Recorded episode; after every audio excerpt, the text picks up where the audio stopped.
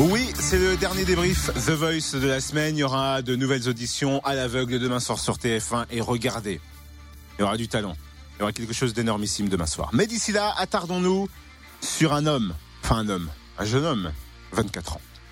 Qu'est-ce Il qu'il y a dans un supermarché? C'est vrai? Ouais. Est-ce que quand il passe tes courses, il chante ta note à la fin? pas. Ça peut être marrant. Il s'appelle Billy.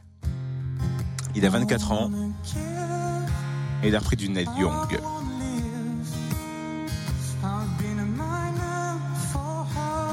Et la chanson est arrivée dans sa vie à l'âge de 17 ans pour exprimer sa colère suite à la séparation de ses parents. Il a intégré un groupe de métal.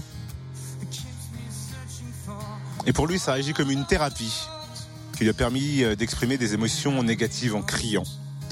Et par la suite, il s'est ouvert à d'autres genres de musique et se trouve dans un style complètement différent aujourd'hui, la folk. Pour son côté humain. Forcément, on l'a croisé à la sortie de son audition à l'aveugle. Il nous explique comment lui, il a vécu cette audition à l'aveugle et dans quelle attitude il était. Je suis arrivé comme ça. Bon, déjà, les rideaux se sont ouverts. Et euh, après, j'ai commencé à marcher, bon, normal. Et euh, après, j'ai fait la chanson, enfin, j'ai fait ma chanson du mieux que j'ai pu, franchement, en essayant de penser au moment présent et en pensant, en, en me vidant la tête par rapport aux chaises qui se tournent ou quoi. Enfin, pour moi, franchement, il y avait, y avait un enjeu, mais c'était pas non plus euh, existentiel. Donc euh, c'est pour ça, je, voulais garder cette euh, cool attitude justement pour pas me mettre la pression et pour mieux chanter du coup, pour avoir les cordes vocales détendues, etc. Et, donc je chante la chanson, ça se passe pas mal, ça se passe pas mal. Franchement, j'étais content. Au bout de la moitié de la chanson, personne se retourne.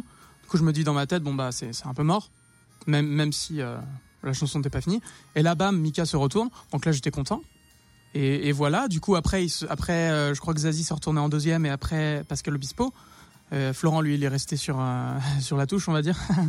mais mais après, ils ont, enfin, après la performance, ils ont ils ont vraiment été sympas et je crois qu'ils m'ont bien bien cerné dans le sens où ils m'ont dit des choses bien en tant qu'artiste qui essaye pas d'imiter un autre, qui essaye d'être lui-même. Ça fait plaisir d'entendre ce genre de choses. Genre, tu- t'es approprié la chanson ou tu es tu l'as t'as fait une version à toi de la chanson, même si c'est un gros classique, euh, ça va être cool.